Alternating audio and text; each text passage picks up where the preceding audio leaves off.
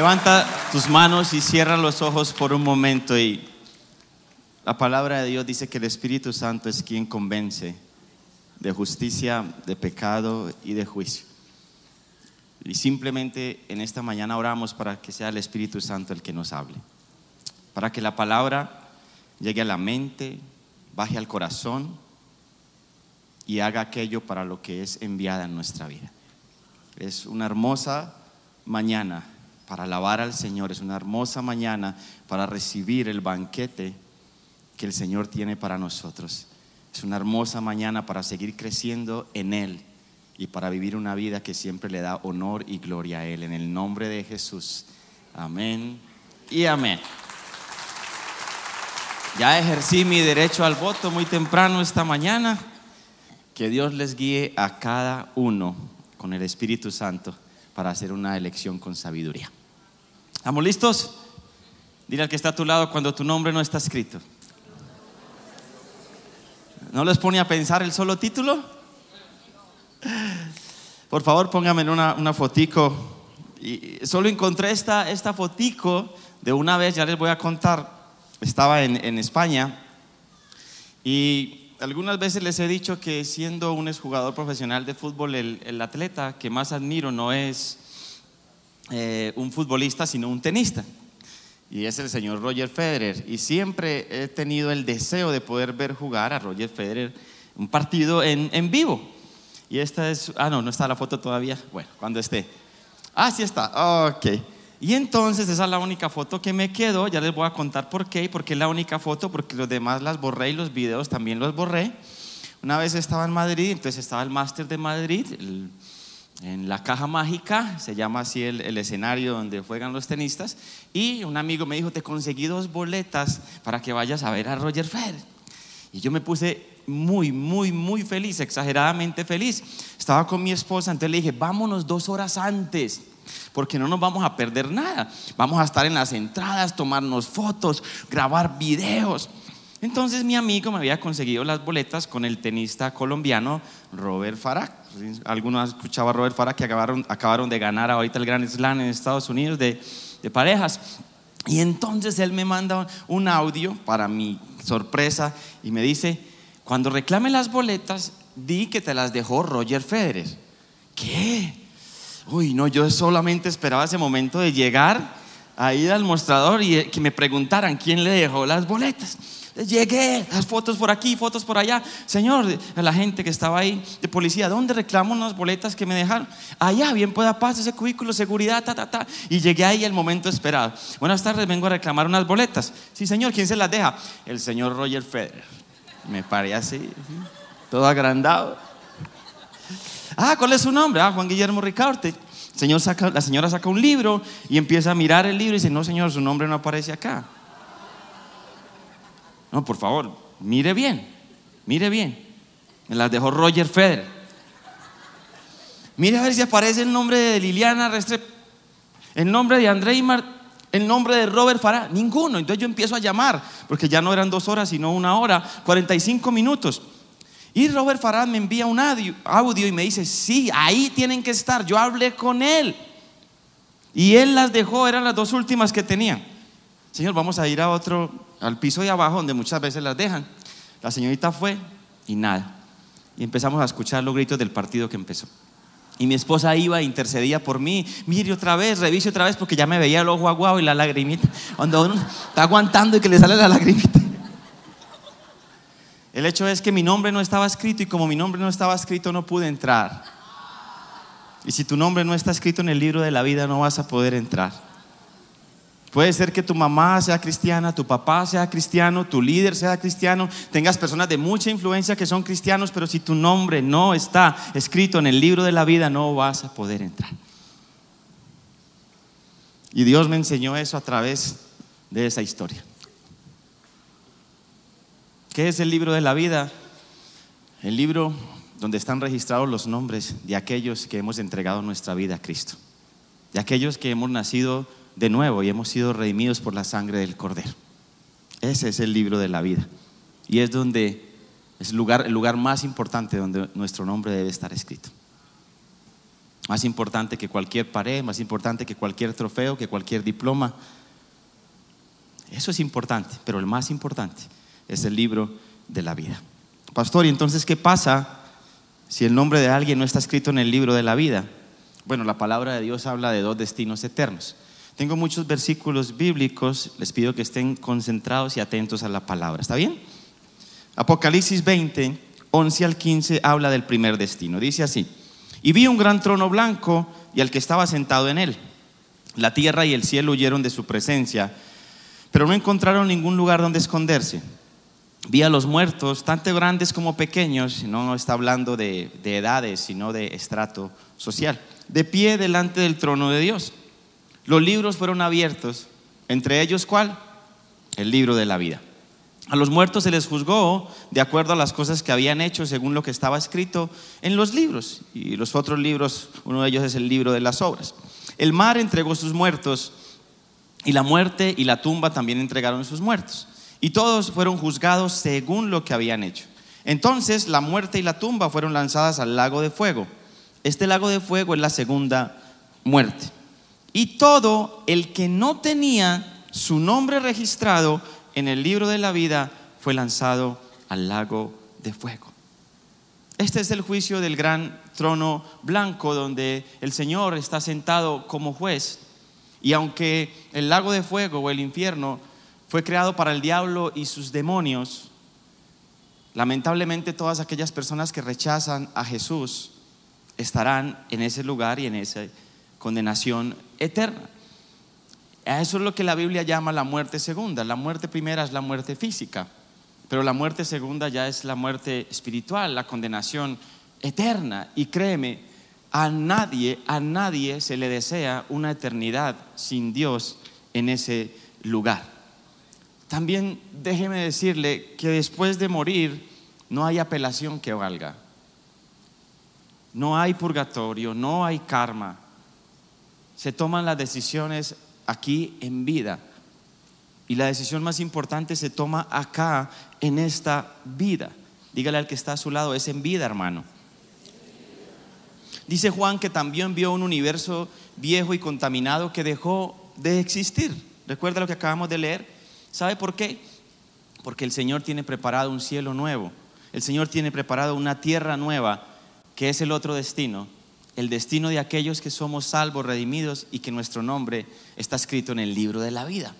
¿Quiere que leamos un poquito de cómo es este destino? Apocalipsis 21, 22 al 27. No vi ningún templo en la ciudad porque el Señor Dios Todopoderoso y el Cordero son el templo.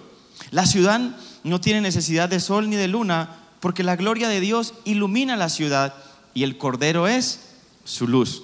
Las naciones caminarán a la luz de la ciudad y los reyes del mundo entrarán en ella con toda su gloria. Las puertas nunca se cerrarán al terminar el día porque no existe la noche. Todas las naciones llevarán su gloria y honor a la ciudad. No se permitirá la entrada a ninguna cosa mala, ni tampoco a nadie que practique idolatría y el engaño. Solo podrán entrar en ella, ¿quiénes? Los que tengan su nombre escrito en el libro de la vida. ¿Se imagina ese lugar? Que está lleno de la presencia de Dios. ¿Por qué no hay templo? Porque la presencia de Dios es ilimitada. ¿Por qué no hay luz? Porque el Señor es la luz. Y todos, gente de, de, toda tribu, lengua, raza y nación, que sus nombres están escritos en el libro de la vida, estaremos ahí en un lugar donde no hay llanto, dolor, enfermedad, donde no hay discordia, donde la presencia de Dios llena todo. ¿Cuántos dan gracias a Dios por ese lugar que nos espera? Denle un fuerte aplauso al Señor.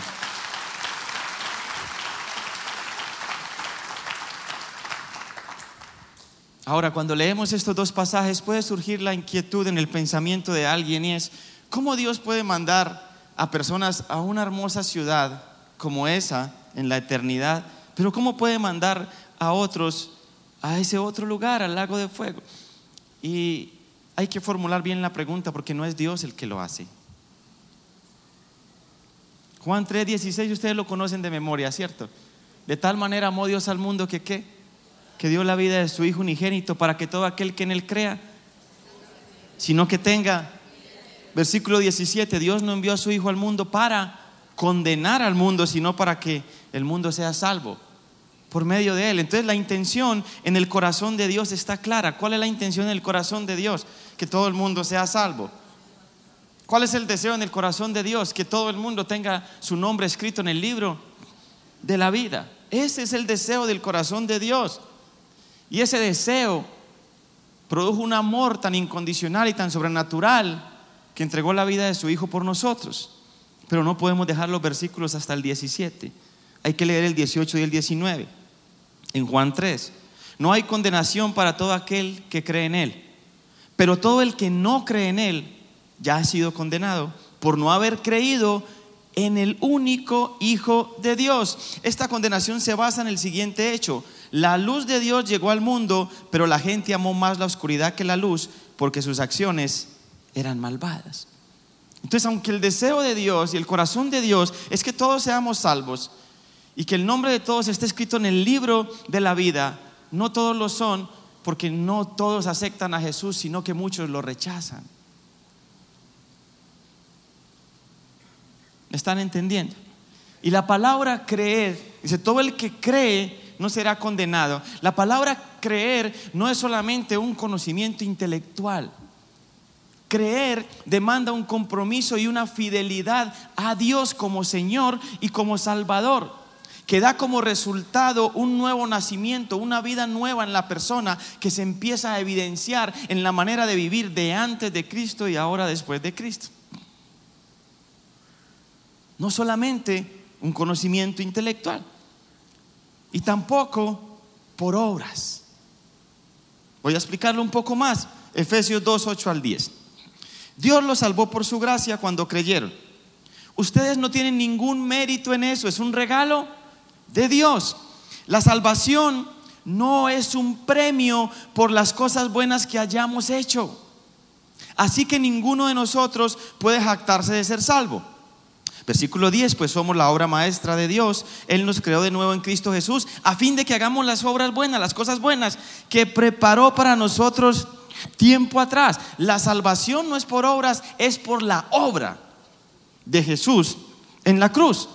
¿Sabe? Las buenas obras sin Jesús, las buenas obras sin salvación, lo único que alcanzarán a tener es un reconocimiento temporal que la gente te diga, ah, qué bien lo que hiciste, cómo ayudaste, pero nunca, nunca, nunca, jamás, jamás, jamás las obras pueden salvar a una persona. Nunca. ¿Por qué? Porque si tú quieres ganar la salvación por obras, tienes que cumplir toda la ley y eso es imposible. ¿A cuántos por lo menos un pensamiento malo le viene cada día? Ahora imagínate a lo largo de toda nuestra vida. No puedes, no podemos ganar la salvación por obras. Es imposible. El único varón perfecto que caminó sobre esta tierra y cumplió toda la ley se llama Jesucristo. Y Él fue y murió por todos nuestros pecados para que cuando Dios nos mire a todos los redimidos pueda ver a Jesús en Él. Es su justicia la que nos hace a nosotros justo. No nuestras obras. Pero nuestras obras sí cuentan. ¿Para qué? Se lo voy a decir más adelante. A veces algunas personas cuando leen este versículo y después leen Santiago, se confunden un poco. Porque Santiago hace una comparación entre la fe y, y las obras.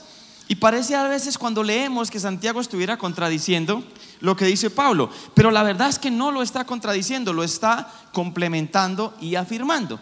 Vamos a leer Santiago 2, 14 al 17. Amados hermanos, ¿de qué le sirve a uno decir que tiene fe si no lo demuestra con sus acciones?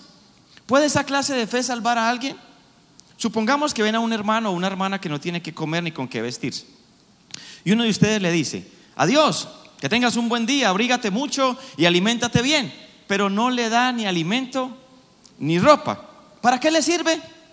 Como pueden, pueden ver, la fe por sí sola no es suficiente. Aquí nos podemos confundir, ¿sí o no? A menos que produzca buenas acciones, está muerta y es inútil. Entonces, ¿cómo es? La clave está en el versículo 14 para poder analizar bien este pasaje. Volvamos a leer el 14. Amados hermanos, ¿de qué le sirve a uno decir que tiene fe si no lo demuestra con sus acciones. Escúcheme, Santiago no está hablando de alguien que tiene fe, está hablando de alguien que dice que tiene fe. Pero cuando se mira su vida, la fe que profesa no concuerda con su modo de vivir. Entonces lo que está diciendo no es que es por obras, sino que las obras evidencian a quién pertenecemos y a quién servimos. Mucha gente tiene un lenguaje religioso y dice, Diosito lindo, y Dios le bendiga, y gloria a Dios, pero cuando tú ves su vida, no concuerda con eso. Ves que no hay un arrepentimiento, ves que no hay un nuevo nacimiento, ves que siguen en la misma maldad y solamente es un lenguaje. Y Santiago hace la comparación hablando de alguien que dice tener compasión. Si alguien dice tener compasión, pero comúnmente ve a los hermanos en necesidad y le dice que te vaya bien, abrígate, esa compasión que profesa realmente no la tiene. Entonces Santiago no está diciendo algo contrario a Pablo, está afirmando lo que Pablo está diciendo. Lo que está diciendo es que la forma de vida de una persona debe evidenciar la fe que profesa. ¿Me están entendiendo?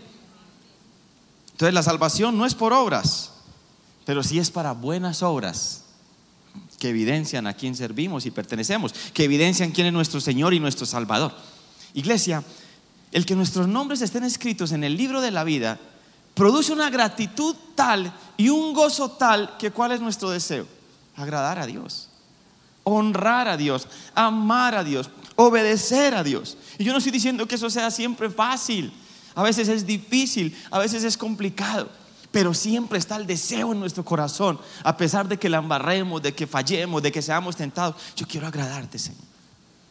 ¿Cuántos saben que eso es así? Entonces es claro que no es por obras. Pero cuando una persona es salva, sus obras empiezan a contar. Ojo, no solo para lo temporal, cuando alguien es salvo. O sea, no solo para esta tierra, sino también para la eternidad. Voy a resumirlo de esta manera. ¿Dónde pasaremos la eternidad? Está determinado por si nuestro nombre está escrito o no en el libro de la vida, ¿cierto? Ya lo vimos. Pero cómo viviremos en la eternidad, en el reino de Dios, estará determinado por la forma en que vivimos en esta vida como creyentes. Así que podríamos decirlo de esta manera, y es que en esta vida enviamos el material para construir en la eternidad. Dile al que está a tu lado, en esta vida enviamos el material para construir en la eternidad. ¿Sabe que los creyentes también pasaremos por un juicio? Pero no es un juicio para condenación, no es el gran trono blanco, se llama el tribunal de Cristo, que en el griego la palabra es bima, diga conmigo, bima. Y hace referencia a una plataforma así, que los corintios ponían para cuando tenían las pruebas olímpicas, las pruebas atléticas, a los ganadores, a los victoriosos de esas pruebas, los subían a esa tarima para coronarlos.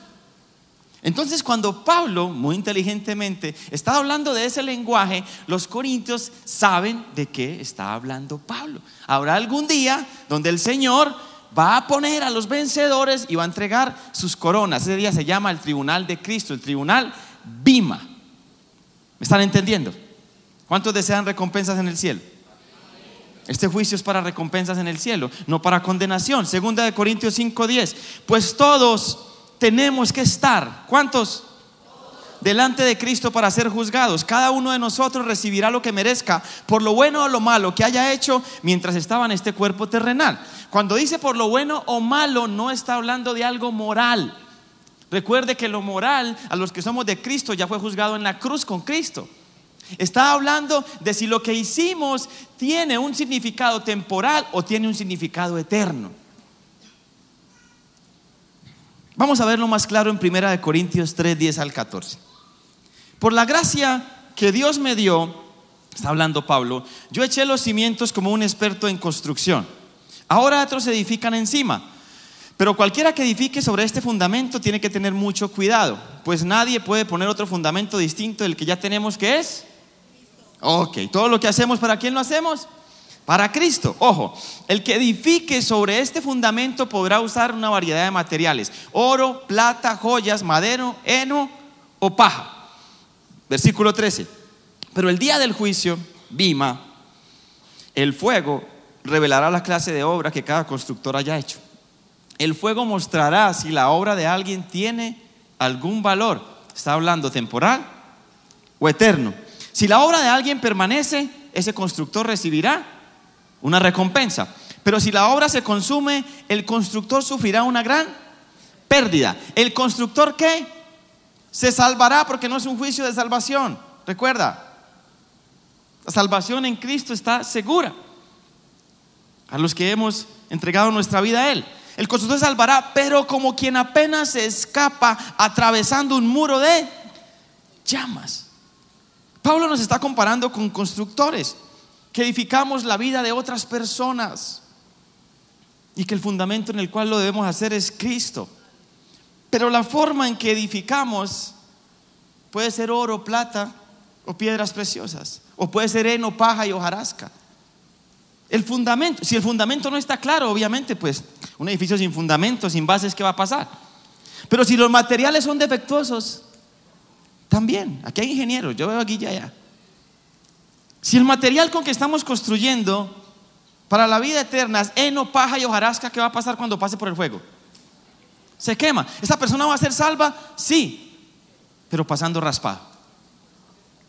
Pero si el material es oro, plata y piedras preciosas, hay grandes recompensas en el cielo. Y el fuego es el que revelará la obra. ¿Y qué habla de esto? De que no solamente son las acciones, sino que el Señor va a evaluar las motivaciones, los pensamientos, las palabras, de toda palabra dicha tenemos que dar cuenta. Desnudos estaremos delante del Señor, ese día no podemos esconder absolutamente nada. Nada, nada es nada. No solamente el Señor va a evaluar, lo que hicimos, sino por qué, la razón de que lo hicimos. Si lo hicimos por amor a Dios y a su iglesia, si amamos a su esposa, porque la iglesia es la esposa de Cristo, debemos dejar murmuración y queja contra la esposa de Cristo. Entonces, si lo hacemos para el Señor, si lo hacemos por amor a Él, por amor a su iglesia, por amor a las almas, nuestras obras son oro, plata y piedras preciosas. Pero si lo que hicimos lo hicimos para nuestro propio éxito, nuestro propio reconocimiento y popularidad, para tratar de impresionar y no para Dios, será sobre heno, paja y hojarasca y el fuego la quemará y pasaremos, como dije, raspados. ¿Cuántos con honestidad pasaron raspados en el colegio? Uy, no, todos aquí son muy inteligentes. Que, ah, bueno, solo una que pasará. Y en la universidad, eso de que uno sacaba 2,9 y, profe, tomémonos un tintico, mire, es que yo saqué 2,9. Hey, pero no podemos pasar raspados al cielo. ¿Cuántos quieren realmente recompensas en la eternidad? En la última salida de viaje, estaba con mi esposa y con mis hijas. Usted sabe lo que es viajar con tres mujeres, ¿cierto? Usted es único hombre. A quien más o menos le tocan las maletas y todo eso. Y entonces la fila era corta para salir de, acá de Medellín. Pero cuando llegué al mostrador, la señora me dice, ¿usted por qué hizo fila? Usted es Silver. Y yo le dije, ¿y, qué es Silver? ¿Con qué come eso? Es que usted por la cantidad de viajes que he hecho ya tiene un estatus aquí en esta aerolínea y más, usted desde enero es. Desde enero, señorita, estamos en octubre, a mí nadie me dijo eso. Y resulta entonces que usted no tiene que hacer filas, usted puede entrar a las salas VIP y hay comida en las salas VIP mientras usted espera y hay cosas para tomar. Y además de eso, si hay un asiento en primera clase, usted puede pedir que lo pasen para primera clase. Mire, todos vamos en el mismo avión, pero tener algún silla de privilegio, eso es bueno. Sí, señor, y lo tiene hasta febrero. Hasta febrero perdí. Y para mantenerlo tiene que ¿Cuándo? Yo eso fue porque viajé al mundial y todo eso. Entonces cuando nos íbamos a devolver en el aeropuerto de Los Ángeles, llegamos y estaba, la fila salía del aeropuerto, salía. Y recuerde, y ya es de venida, una maleta más, porque a las damas les gusta comprar, ¿cierto? Ok. Y llego yo y esa fila larguísima, y me acordé. Entonces vi uno de la aerolínea allá y me acerqué y le dije, oiga, yo soy Silver.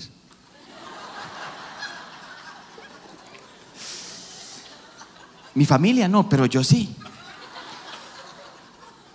Entonces, espéreme, Y fue y trajo a alguien de la aerolínea y me dice, Señor, usted no tiene que hacer fila. De una vez. Y entramos de una con esa fila. ¿Cuántos quieren ser silver en el cielo?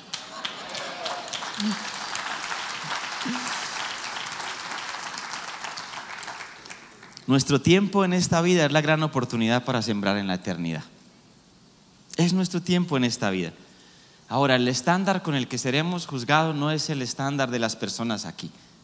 Puede ser que seas alguien muy valioso, muy reconocido acá, pero si no lo eres en la eternidad, el estándar es diferente. Y quizás por eso es que la palabra dice que muchos que acá son primeros serán postreros y muchos que acá son postreros, allá serán primeros.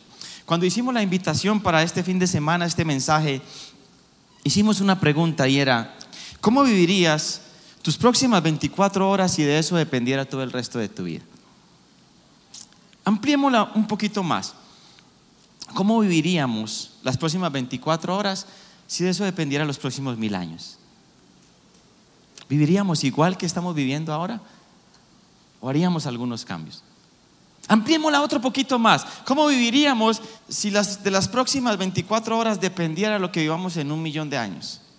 Seguiríamos viviendo igual. Ahora, yo sé que mil años, un millón de años es mucho, pero ¿qué es comparado con la eternidad? Nada. Cuando no conocíamos a Cristo tomábamos decisiones como si esta vida fuera todo, pero realmente esta vida es solo el comienzo de la eternidad. Y mi invitación es a, que hagamos tesoros en el cielo, donde la polilla ni el orín, donde los ladrones no pueden entrar, porque donde está nuestro tesoro, ahí está nuestro corazón. No dice que donde está el corazón está el tesoro. Es decir, aquello que más amamos, aquello a lo que le damos prioridad, aquello en lo que invertimos nuestro tiempo, aquello en lo que invertimos nuestro dinero, aquello en lo que invertimos nuestra fuerza, nuestros recursos, está evidenciando dónde está nuestro corazón. Y si estamos viviendo solo para una vida temporal, pasaremos pero como por fuego. Y no es eso el deseo de Dios. Además, cuán agradecido y alegre nuestro corazón debe estar, no por lo que Jesús va a hacer, sino por lo que Él ya hizo. Porque Él ya hizo lo máximo. Cuando miro un video de estos de la cumbre, yo digo, wow. Y eso es la cumbre. La cumbre te inspira a vivir más allá de ti mismo a hacer algo más por los demás, a saber que fuimos llamados para honrar a Dios con todo nuestro corazón, nuestra alma, nuestra mente, nuestras fuerzas. Y saber que eso lo podemos hacer no solamente en nuestra vida, sino a través de nuestra vida ayudando a otros. ¿A cuántas personas estamos invitando a la iglesia al último mes? ¿A cuántos estamos discipulando? ¿A cuántos estamos mostrándoles a Cristo? Pablo, en la carta a los filipenses, les está diciendo, ustedes son el motivo de mi gozo y mi corona. Porque eso es lo que hace la diferencia en la eternidad. Pero también Pablo está rogando por dos hermanas, Evodía y Sintique, que tienen un desacuerdo. Y Pablo dice, todos estos colaboradores y ellas tienen su nombre escrito en el libro de la vida. Pero les ruego, pónganse de acuerdo, por favor.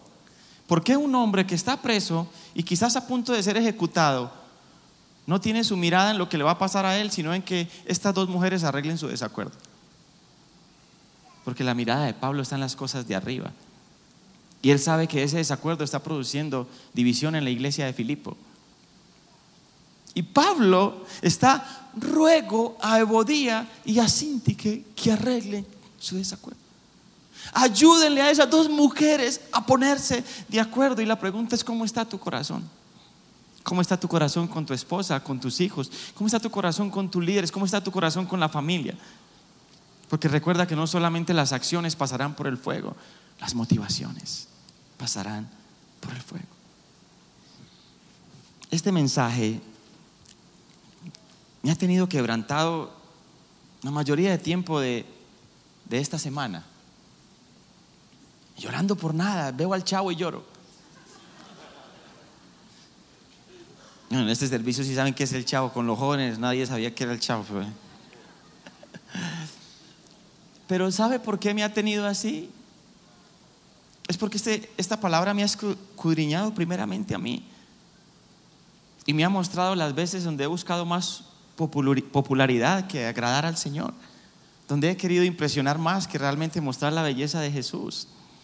Y me ha mostrado algunas motivaciones incorrectas y algún trato incorrecto hacia mi familia, hacia otras personas.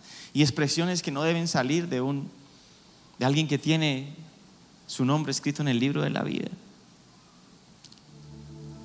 Y, es cuando tú dices, bueno, alguna, tu esposa es la que más puede ver tus errores. Pero hay, hay cosas que ni tu esposa puede ver.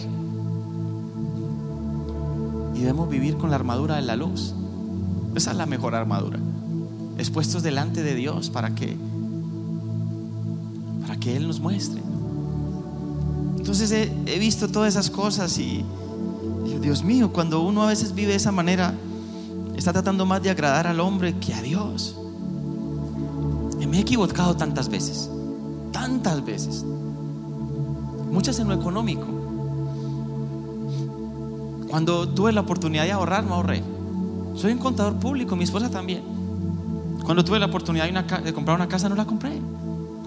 Y tuve que darme durísimo en las finanzas para poder a medio entender administrar.